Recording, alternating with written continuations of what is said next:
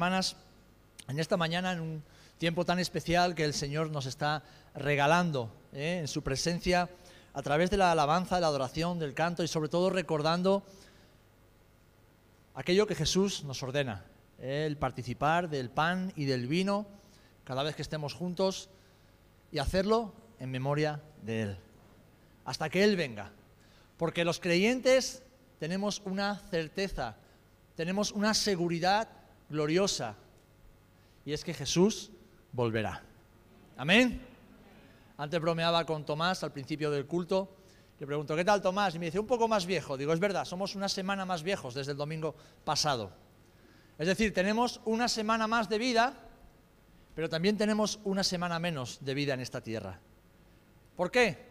Porque ya nos queda una semana menos para estar con el Señor.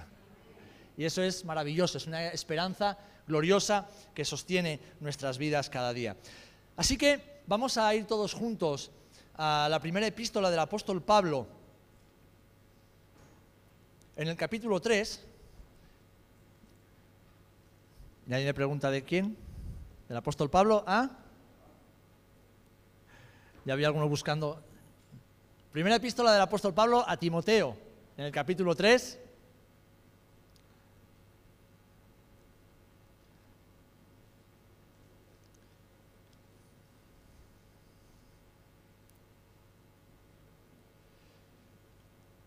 Y leemos los versículos 14 al 16. Primera de Timoteo, capítulo 3, versículos 14 al 16. Es bueno recordar que esta epístola, como otras del apóstol, eran cartas pastorales, eran cartas que escribía a hijos en la fe y en este caso como Timoteo, pastores que, bueno, pues batallaban con las luchas comunes de, todos los que servimos al Señor y Pablo, como un padre espiritual, le aconsejaba, le animaba y le daba instrucciones. Dice así el versículo 14 de 1 de Timoteo capítulo 3. Esto te escribo, aunque tengo la esperanza de ir pronto a verte, para que si tardo sepas cómo debes conducirte en la casa de Dios, que es la iglesia del Dios viviente, columna y baluarte de la verdad. E indiscutiblemente grande es el misterio de la piedad. Dios fue manifestado en carne, justificado en el Espíritu, visto de los ángeles, predicado a los gentiles, creído en el mundo, recibido arriba en gloria. Amén. Qué misterio y qué ministerio, el de la piedad. Padre, en el nombre de Jesús, gracias por tu palabra. Acudimos a ella, Señor, pues es nuestra luz, es nuestro pan diario, es nuestra guía y es nuestra vida. Alumbra nuestro entendimiento para seguir creciendo en ti, conocerte más, conocerte mejor, obedecerte más cada día y hacer tu voluntad. Porque esto sabemos que da gloria y honra a tu nombre que es bendito por los siglos de los siglos. Amén y amén. Para que si tardo, sepas cómo debes conducirte en la casa de Dios, que es la iglesia del Dios viviente, columna y baluarte En esta mañana, queridos hermanos y hermanas, vamos a recordar, vamos a meditar, vamos a aprender qué es la iglesia verdadera. ¿Qué nos enseña la palabra del Señor acerca de la iglesia verdadera? Porque hay una iglesia verdadera y hay una iglesia que aparenta serlo pero que no lo es. Tiene apariencia de ello pero que no lo es. De esa no vamos a hablar en esta mañana, no nos concierne. Pero sí vamos a acudir a la escritura para aprender, recordar y meditar acerca de la verdadera iglesia del Señor. En primer lugar, tenemos que saber esto, recordar que la iglesia de Dios es una obra sobrenatural del Señor. Es una obra de arte que Dios ha creado, que Dios sigue creando. Dice la escritura que es un tesoro escondido en el corazón de Dios desde antes de la fundación del mundo, desde antes de la eternidad. Pero cuán privilegiados somos que ese misterio que es la iglesia, ha sido manifestado en esta generación. Ha nacido, ha visto la luz y se está manifestando en esta generación. Y como también dice la palabra, para manifestar la multiforme sabiduría de Dios a los hombres. Y algo hermoso que siempre debemos recordar cada día es que tú y yo formamos parte de esa obra de arte. Tú y yo formamos parte de esa obra sobrenatural de Dios. Si es que formamos parte de la verdadera iglesia del Señor. Si no es así, si aún no eres parte de esa iglesia, solo puedes y debes hacer una cosa, arrepentirte de tus pecados, confesárselos a Dios y reconocer a Cristo como el único y suficiente Señor y Salvador de tu vida. Haciendo eso de todo corazón, podrás tener la seguridad de que entras a formar parte de la iglesia, de la verdadera iglesia del Señor. Cambiará tu vida en esta tierra y cambiará tu eternidad. Amén. Ahora bien, ¿qué significa la palabra iglesia? Los que hayan estudiado seguramente ya lo saben. ¿Qué significa la palabra iglesia? Y debemos entender esto para empezar a poner una base y poder comprender más en profundidad qué es lo que Dios ha hecho, qué es lo que Dios está haciendo, cómo lo está haciendo y el propósito del mismo. ¿Recordáis en Mateo 16, versículo 18, cuando Jesús está en la zona de em, Cesarea de Filipo, que le pregunta a sus discípulos, ¿la gente quién dice que soy? Ellos dan diferentes respuestas. ¿Y vosotros quién decís que yo soy? Pedro le dice, tú eres el Cristo, el Hijo del Dios viviente. Y entonces Jesús lanza esa maravillosa declaración Bien has dicho, Pedro, pero eso no te lo sabías tú, eso no lo estudiaste en la, sinagoga, eso te ha sido revelado por mi Padre que está en los cielos. Y sobre esa declaración de que yo soy el Cristo, yo soy el Mesías, yo soy el Redentor del mundo, yo edificaré mi iglesia. Aquí aparece por primera vez la palabra iglesia. Yo edificaré mi iglesia. Bien, la palabra iglesia del griego eclesia o eclesía, depende cómo lo pronuncies, significa literalmente asamblea o reunión. Una asamblea o una reunión. En los tiempos de Jesús y anteriormente era una palabra conocida por todos, porque la eh, democracia griega es lo que ahora tenemos como lo que denominamos democracia moderna, es el fundamento, es el origen y esa democracia se hacía efectiva en la eclesía, en la iglesia, en la asamblea del pueblo para decidir los asuntos del pueblo. Así que para sus oyentes, para los discípulos de Jesús, esa palabra, ese término no era desconocido, era familiar. Ahora, lo que Jesús estaba diciendo no es que sobre esta asamblea, como cualquier otra, voy a edificar. Él está diciendo que la iglesia, su iglesia, es la asamblea o reunión de los verdaderos creyentes y discípulos de Jesús, de toda época, de toda condición social y de toda nación. Amén. Desde el momento en que nació hasta el día en que el Señor vuelva, todo verdadero creyente y discípulo de Jesús, de cualquier época, de cualquier siglo, de cualquier nación y de cualquier condición social, forma parte de la verdadera iglesia del Señor. Amén. Y fijaros, la Biblia nos da tres enfoques, porque si estudias el Nuevo Testamento, te vas a encontrar con eh, esta terminología y es bueno que la sepamos. El Señor nos habla acerca, o la Biblia nos habla acerca de la verdadera asamblea, la verdadera iglesia, que lo vamos a ver hoy. También nos habla de la asamblea o de la iglesia local, de la congregación local. Y también nos habla de cualquier tipo de asamblea. Como decimos, la verdadera iglesia es lo que en palabras del apóstol Pablo a los Efesios se podría definir de esta manera. Una iglesia gloriosa, sin mancha, ni arruga, ni cosa semejante, sino santa y sin mancha. Esto es lo que Dios ve. Esto es lo que el Señor ha diseñado. Eso es lo que tú y yo somos a los ojos de nuestro Padre. Eso es lo que nosotros somos a los ojos del Señor. Una iglesia sin mancha y sin arruga. Una iglesia sin imperfecciones. Una iglesia que no tiene nada semejante a ello. Hermanos, hermanas, primer punto importante. La iglesia no se compone de todos aquellos que van los domingos al culto. Tampoco se compone de los que se denominan a sí mismos o mismas cristianas, cristianos. Ni siquiera de los que dicen yo soy cristiano evangélico. No, no, no, no, no. Esa no es por necesidad la iglesia que Dios reconoce. asistir cada domingo al culto no nos da la salvación, no nos garantiza que somos hijos e hijas de Dios. Decir que somos cristianos, como millones de personas dicen, confiesan, no nos garantiza que Dios nos reconozca como hijos. Ni mucho menos decir que somos cristianos evangélicos, como si poner un apellido al nombre sirviera de algo. No. La iglesia, la verdadera iglesia que el Señor reconoce de acuerdo a su escritura, es la congregación de los santos.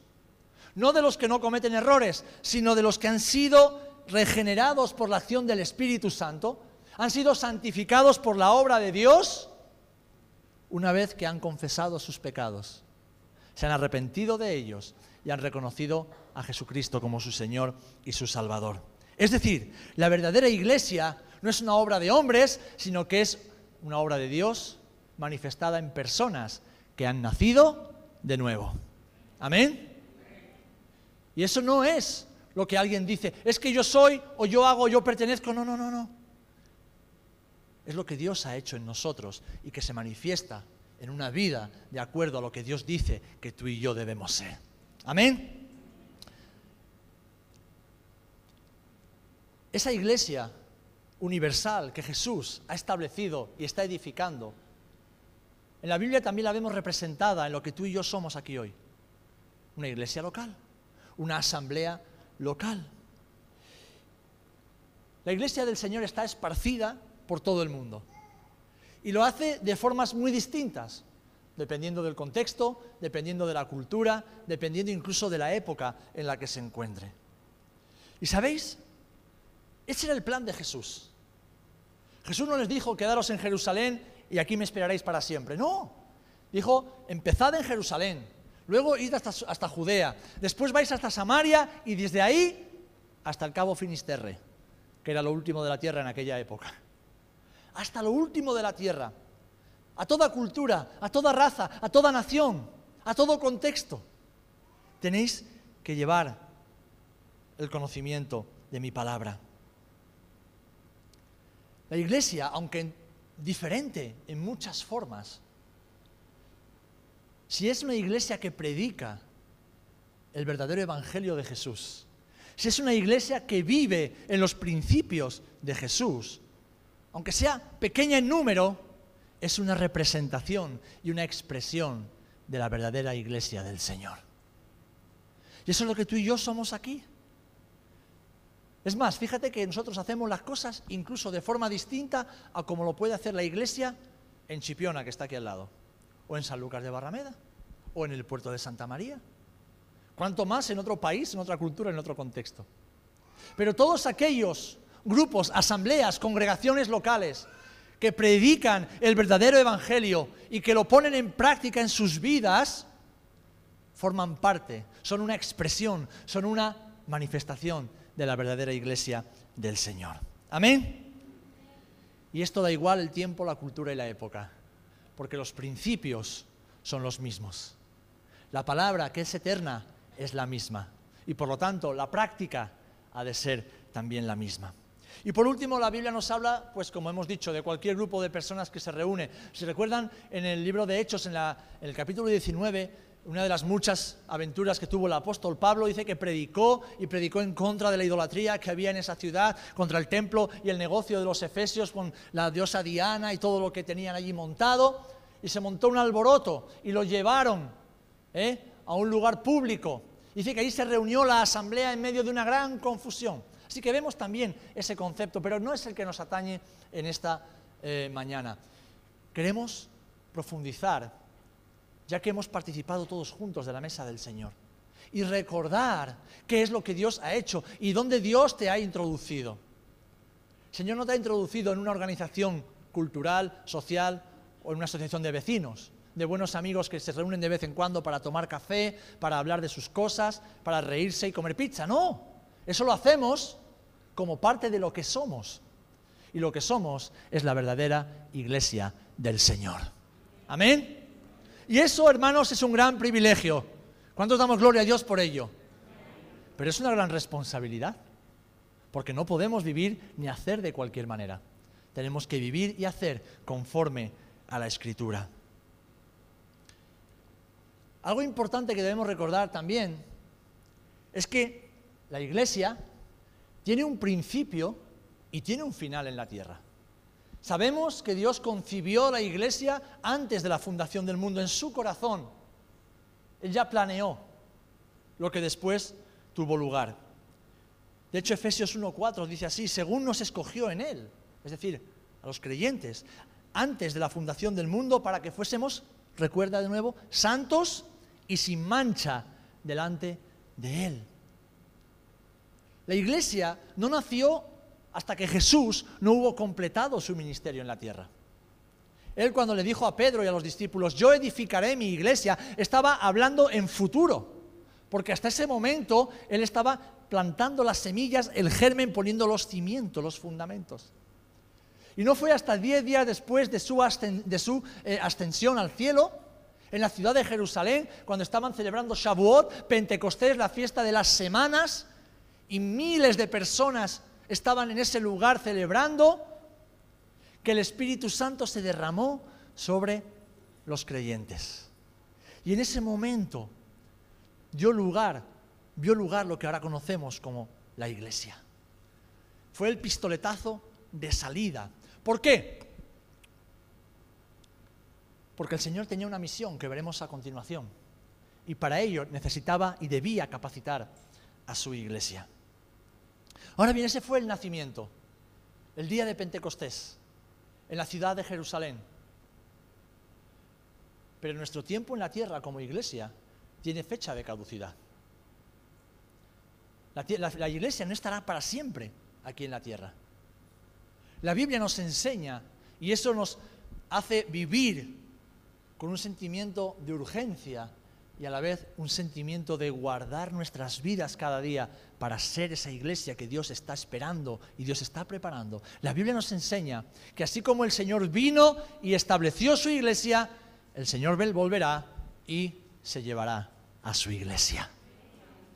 De hecho, fijaros que en Hechos 1.8 eh, habla de que Jesús les dice a sus discípulos, yo os daré el Espíritu Santo para que podáis hacer mi obra. Pero justo después Dice que estaban en un monte alrededor de Jerusalén, no se sabe bien dónde era, y el Señor los comisionó. Y después de comisionarlos, dice que fue, como vamos a leer ahora, llevado arriba y desapareció de su vista en las nubes. Leemos en Hechos capítulo 2, versículos del 1, perdón, Hechos 1 del 10 al 11, Hechos 1 del 10 al 11. Dice, y estando ellos con los ojos puestos en el cielo, entre tanto que él iba, o él se iba, he aquí se pusieron junto a ellos dos varones con vestiduras blancas, los cuales les dijeron, varones galileos, ¿por qué estáis mirando al cielo? Ya no estaban mirando a Jesús, ya estaban mirando al cielo, el Señor había sido llevado. Dice, este mismo Jesús que ha sido tomado de vosotros al cielo, así, así vendrá como le habéis visto ir al cielo. Así como Él fue llevado, así volverá. Y el apóstol Pablo le recuerda a los tesalonicenses y a nosotros también, precisamente acerca de este acontecimiento que pone punto final a la estancia de la iglesia verdadera sobre la tierra. Primera de Tesalonicenses capítulo 4, versículos 16 en adelante, dice así, porque el Señor mismo con voz de mando, con voz de arcángel y con shofar, con trompeta de Dios, descenderá del cielo y los muertos en Cristo resucitarán primero. Luego nosotros, los que vivimos, los que hayamos quedado, seremos arrebatados, seremos llevados, seremos arrancados juntamente con ellos en las nubes para recibir al Señor. ¿Dónde? En el aire de donde fue llevado. Y así estaremos siempre con el Señor. Tu estancia y mi estancia aquí en la tierra tienen fecha de caducidad. Sea porque fallecemos antes, y entonces dice que resucitaremos primero, o sea porque estando en vida seremos llevados y nos encontraremos con Jesús en el cielo. Pero fíjate, quiero hacer un pequeño paréntesis antes de ir al tercer punto. Pablo habla en primera persona. Él dice, los que hayamos quedado. Para él, el regreso de Jesús era inminente, porque para la iglesia el regreso de Jesús era inminente.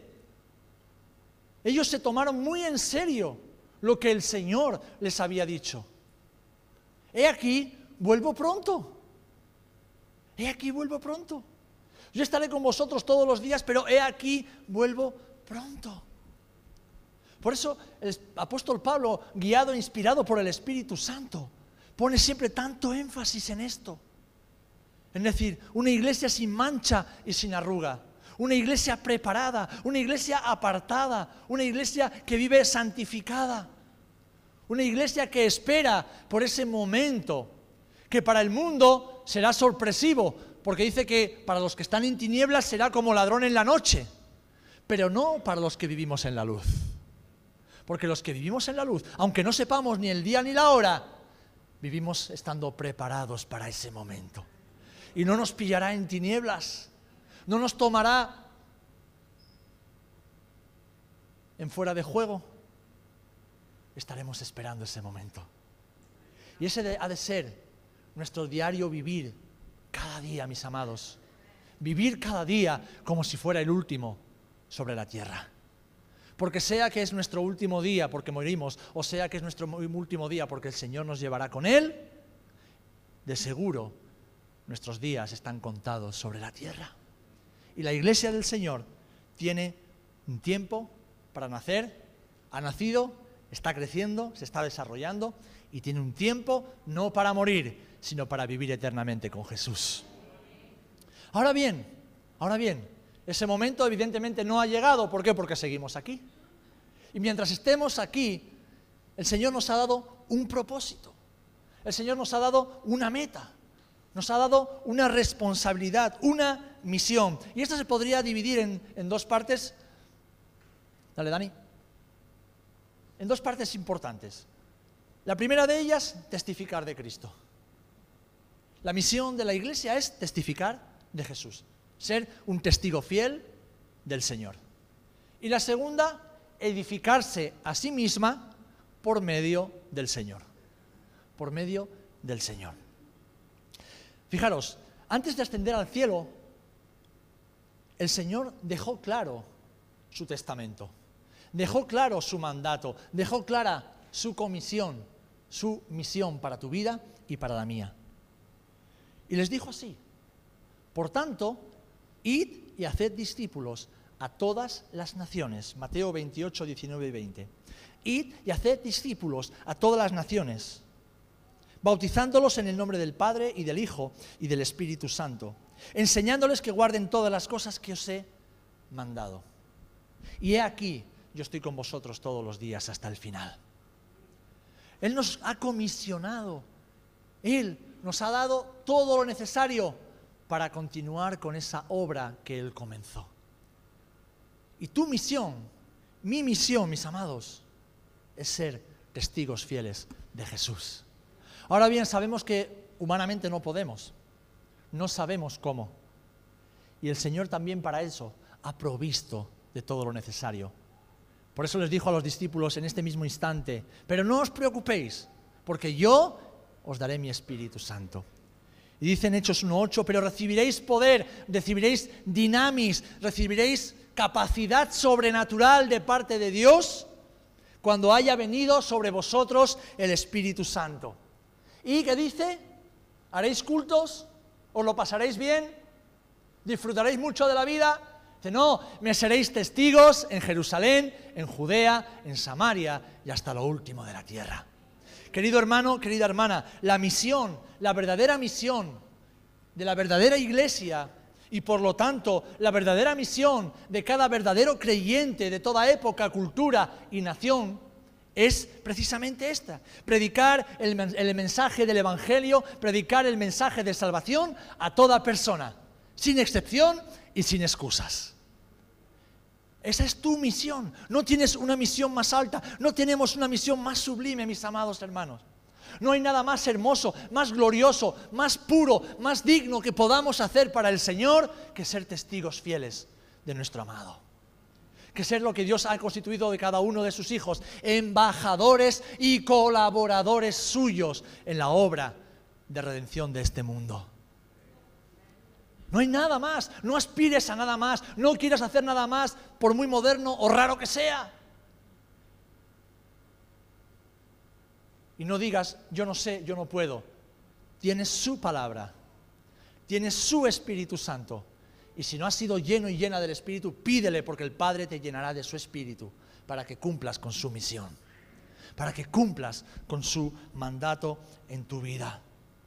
No hay nada más importante que podamos ni debamos hacer en la familia, en el trabajo, en los estudios, en, nuestro pueblo, en nuestra ciudad, en nuestro contexto, allá donde Dios nos ha puesto o no nos ha puesto para estar encerrados entre cuatro paredes, discutiendo acerca de lo que dice y no dice la Biblia. No, el Señor nos ha puesto para ser testigos fieles de su verdad testigos fieles de su palabra, testigos fieles de su sacrificio, testigos fieles de su santidad, testigos fieles de lo que Él ha hecho, pero también y esto los hombres tienen que saberlo, también testigos fieles de lo que Jesús hará otra vez.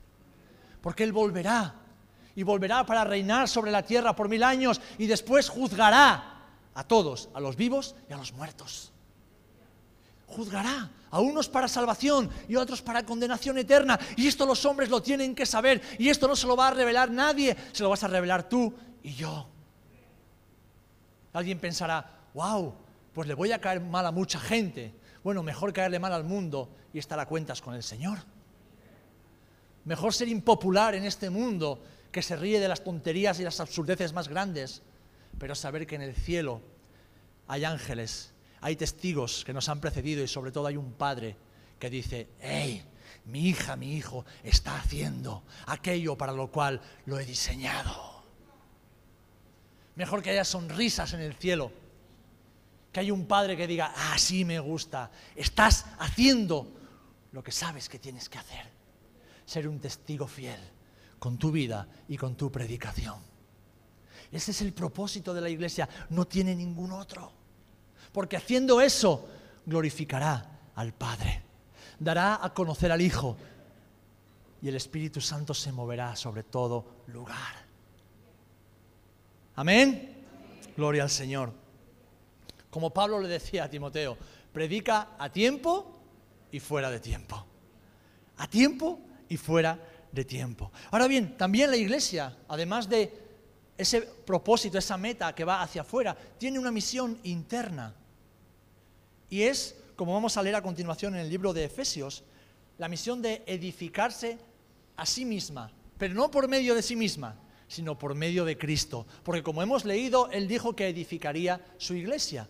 Pero después el apóstol va desarrollando ese evangelio que el Señor le dio, en el cual vemos que Dios usa a las personas que Él ha salvado para hacer su obra. El sacrificio expiatorio solamente un varón perfecto podía hacerlo, ese fue Jesús. Pero una vez que Él ha hecho esa obra que solamente Él podía hacer, nos ha constituido como colaboradores suyos en la obra de salvación de este mundo. Nos ha constituido como hombres y mujeres que podemos y debemos cumplir con la misión del Señor. De cara hacia el mundo y también de cara hacia adentro. Y eso, hermanos, es un gran privilegio, pero también es una gran responsabilidad.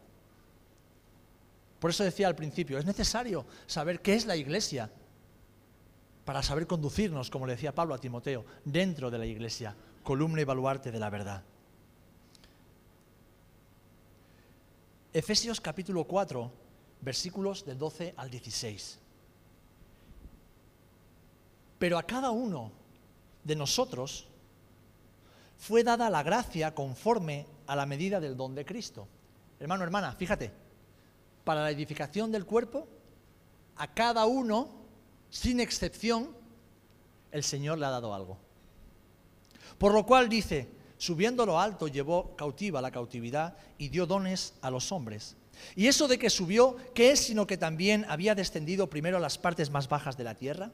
El que descendió es el mismo que también subió por encima de todos los cielos para llenarlo todo. Y él, Jesús, él mismo constituyó a unos apóstoles, a otros profetas, a otros evangelistas, a otros pastores y maestros, a fin de perfeccionar a los santos para la obra del ministerio. ¿Para qué? Para la edificación del cuerpo de Cristo. Hasta que todos, todos sin excepción, lleguemos a la unidad de la fe y del conocimiento del Hijo de Dios, a un varón perfecto a la medida de la estatura de la plenitud de Cristo.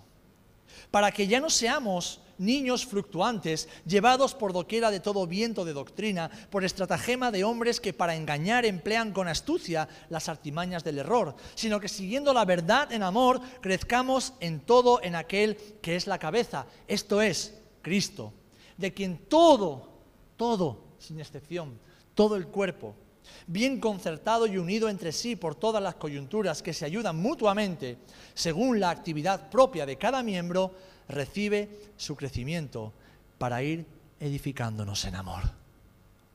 Amén. ¿Algunos ha quedado cabicho? Lee este pasaje todas las veces que sea necesario en tu casa. Porque ahí, en este pasaje, está resumido este segundo aspecto de la misión de la iglesia edificarse, crecer, alimentarse por medio de aquel que es la cabeza, esto es nuestro Señor Jesucristo.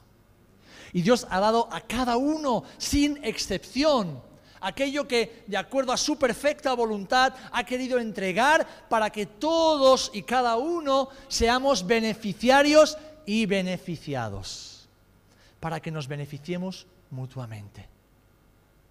En la iglesia del Señor, no hay cola del paro ni del INEM.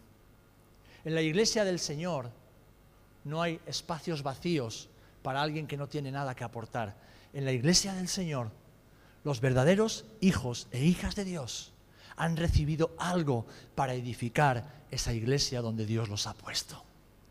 Y esto es una gran responsabilidad. Es una gran responsabilidad.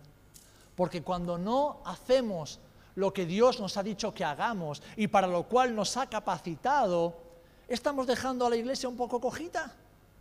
La estamos dejando falta, la estamos dejando con huecos vacíos. Esto es una gran responsabilidad, pero mis amados, es un gran privilegio. Porque sabes, tú y yo no nos merecemos hacer absolutamente nada para el Señor. Tú y yo no somos dignos de hacer absolutamente nada para el Señor. Nuestra dignidad y nuestra capacidad vienen única y exclusivamente del Señor Jesucristo. Que por su misericordia, por su bondad, por su gracia, por su sabiduría, nos ha llamado a esa maravillosa obra. Lo cual es un gran privilegio, pero es una gran responsabilidad. Amén. Así que hermanos, tenemos fecha de caducidad aquí en la tierra, aunque nunca en la eternidad. Somos ese cuerpo que Dios ha creado de verdaderos hijos e hijas de Dios, que viven conforme a su palabra y que lo confiesan como su Señor. Tenemos una misión, predicar a tiempo y fuera de tiempo a toda criatura y edificarnos mutuamente por medio de Cristo, que es la cabeza, que es la piedra fundamental, como veremos a continuación. Y quiero concluir mostrando brevemente cómo Dios ve la iglesia. Porque esa es la visión que tú y yo tenemos que tener de la iglesia. Hay personas que a veces no se identifican con, con, la iglesia del Señor porque no tienen la visión correcta y verdadera de la iglesia del Señor. Tal vez por el trasfondo de donde vienen, por sus experiencias pasadas o por sus prejuicios no entienden, no disciernen, como dice la palabra, el cuerpo. No comprenden dónde el Señor los ha introducido y por lo tanto les pasa lo que Pablo les tenía que decir. Aprende a conducirte en el cuerpo, aprende a conducirte en la iglesia, que no es una asamblea, no es una reunión, no es una congregación, no es un grupo social cualquiera, no, no, no, no, no, no, porque no es algo que el hombre haya creado, no es algo que el hombre haya producido por sí mismo, es algo que Dios en su infinita sabiduría y eternidad ha creado, ha diseñado, está formando y llevará al cumplimiento de su propósito. Así que debemos aprender, como nuevas criaturas que somos, a conducirnos en la casa de Dios, sabiendo cómo Dios ve a su iglesia. Y en primer lugar, el Señor ve a la iglesia como un cuerpo, como un cuerpo. Un cuerpo donde Él y solamente Él, Él y solamente Él es la cabeza. Amén. Él es la cabeza. Él es la cabeza. Él es el origen. Él es el diseñador. Él es el sustentador. Él es el edificador. Él es el que da los planes. Él es el que da las estrategias. Él es el que ordena. Él es la cabeza. Colosenses 1.17 dice, y Él, Jesús, es antes de todas las cosas, y todas las cosas en Él subsisten, y Él es la cabeza del cuerpo, que es la iglesia. Ahora bien, ¿qué somos nosotros? Los miembros. Nosotros somos los miembros del cuerpo de Cristo. Pablo a los Corintios en el capítulo 12 les dice, vosotros, hermanos, pues sois el cuerpo de Cristo y miembros cada uno en particular.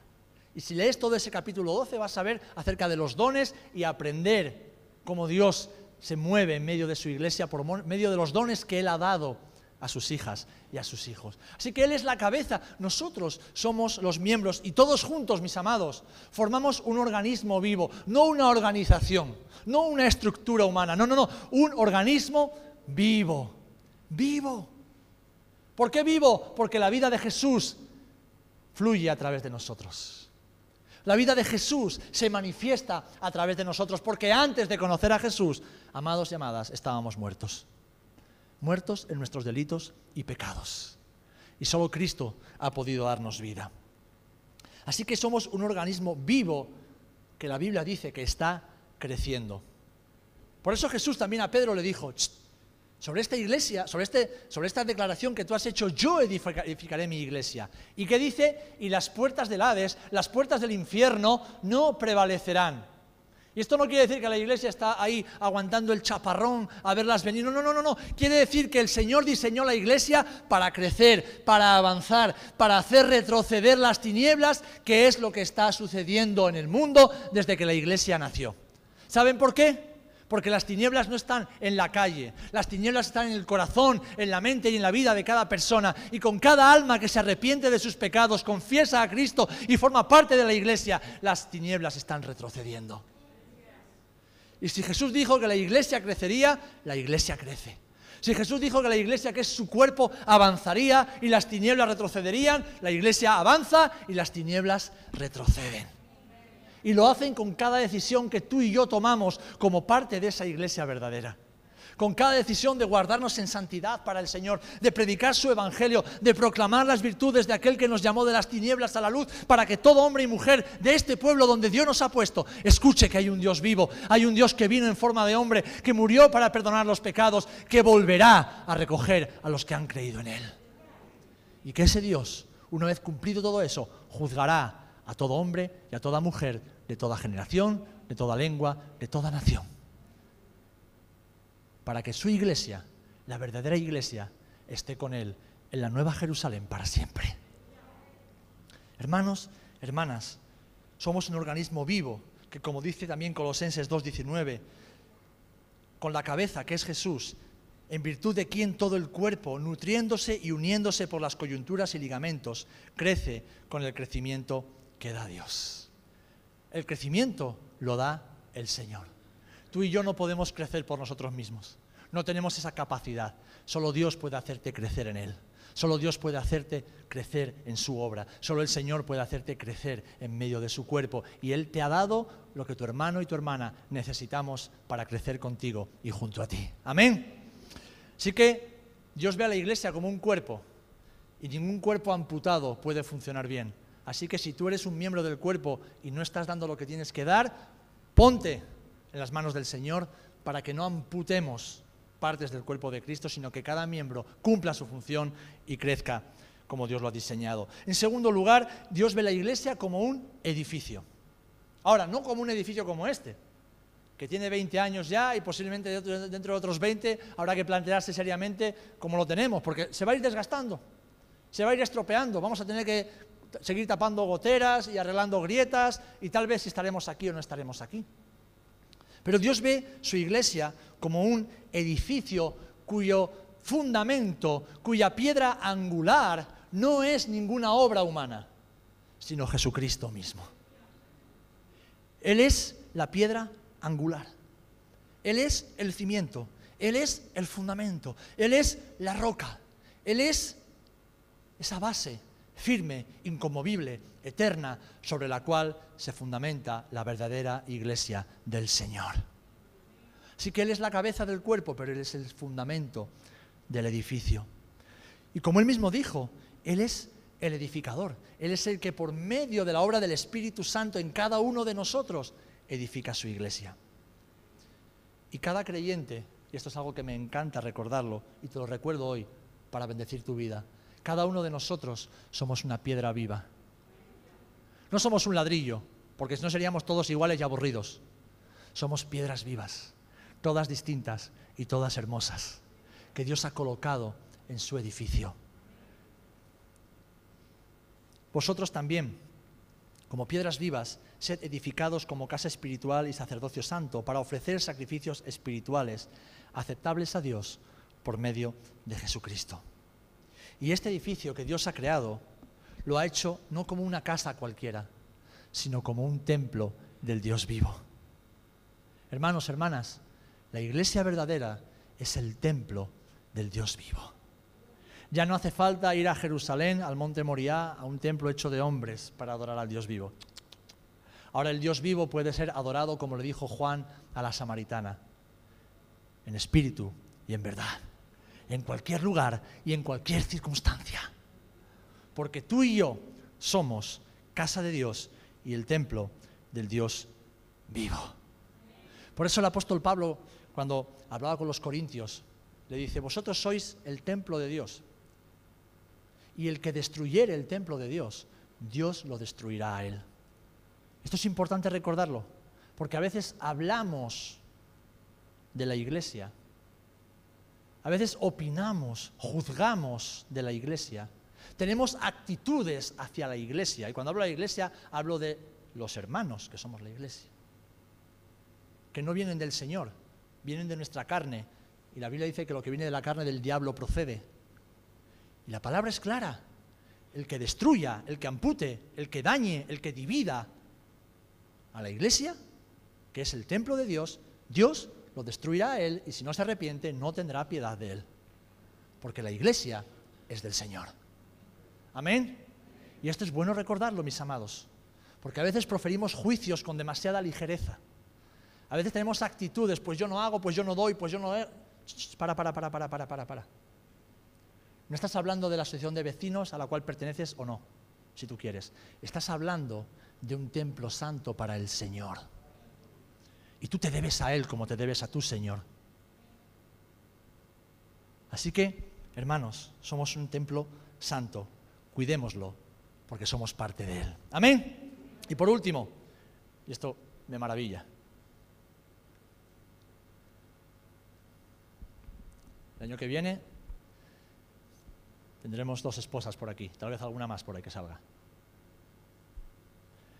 El Señor ve a la iglesia como su esposa. Como su esposa. Como su esposa. Y es que la verdadera iglesia del Señor es su esposa, es su amada. Una esposa por la que el Señor se entregó completamente a sí mismo. Una esposa a la que ahora cuida y protege celosamente. Una esposa que vive sujeta a su esposo. Tal y como Efesios capítulo 5 nos lo enseña, por medio de una instrucción donde, como bien decía Lloyd antes, el Señor enseña a los maridos cómo amar a sus mujeres y nos pone el estándar, nos pone el listón más alto posible que se puede tener. Así como Cristo amó a la iglesia.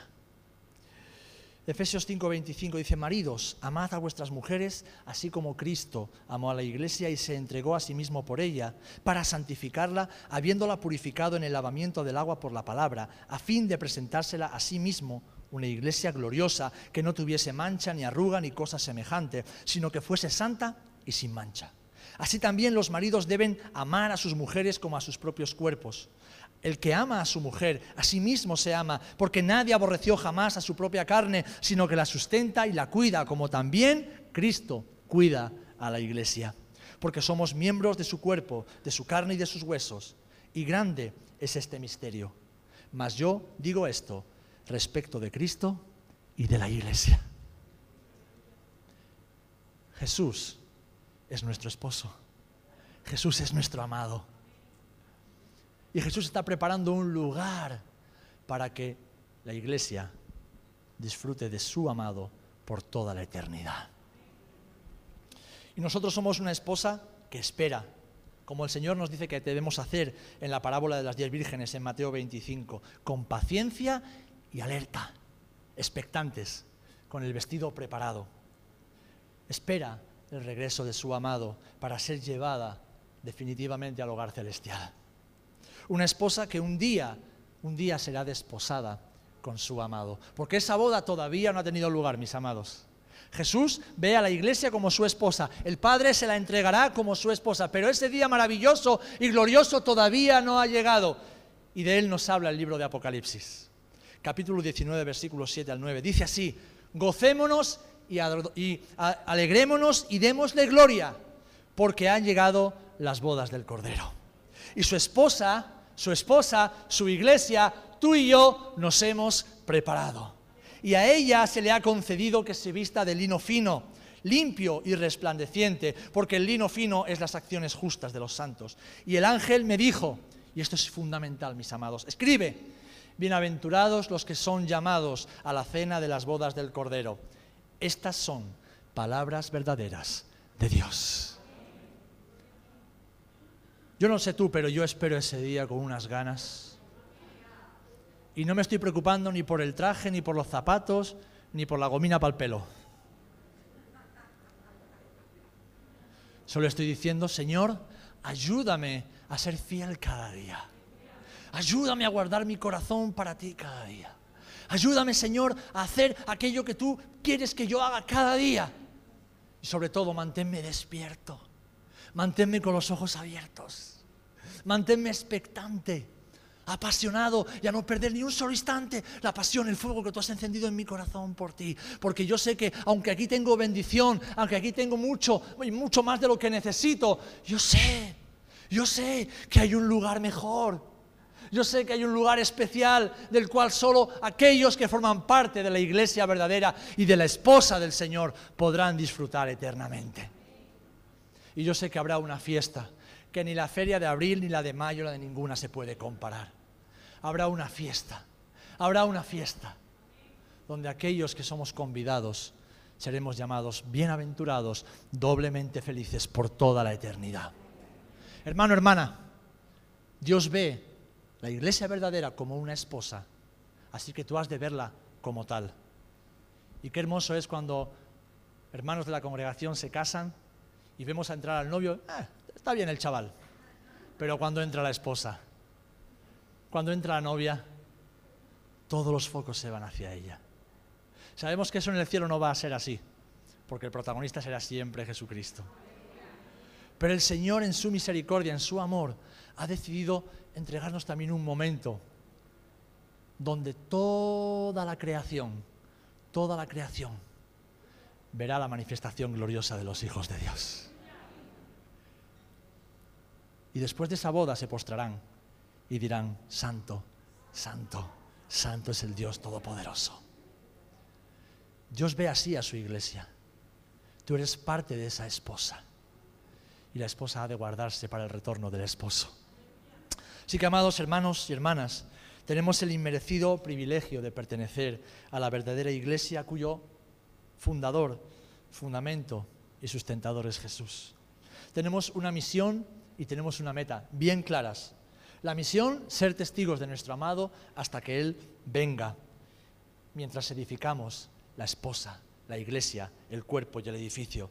La meta, nuestra meta es Jesús, nuestra meta es el cielo y es permanecer cada día preparados, siendo fieles para disfrutar de la eternidad con nuestro amado.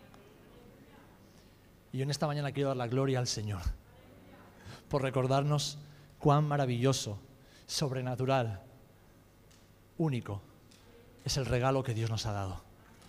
Nos ha dado a su Hijo para por medio de él darnos la iglesia, a la cual pertenecemos y la cual debemos amar y cuidar como Cristo la ama y como Cristo la cuida.